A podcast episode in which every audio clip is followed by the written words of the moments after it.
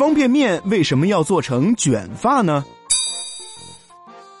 这挂面和方便面都是面条，可挂面是直发的，而方便面却是卷发的，这是为什么呢？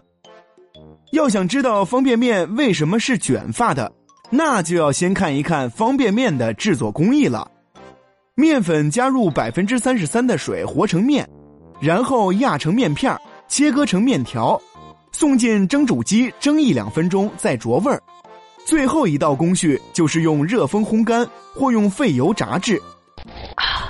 我们最常见到的卷曲方便面基本上都是油炸的，油炸之后的方便面组织呈现多孔状，口感更好。从方便面这个制作过程中，我们便不难了解其卷发的原因了。方便面经过油炸会变得很脆，如果是卷曲的。会方便进行烙压成饼，更好包装。另外，卷曲的面条之间空隙比较大，在食用时容易均匀加热，更容易冲泡开。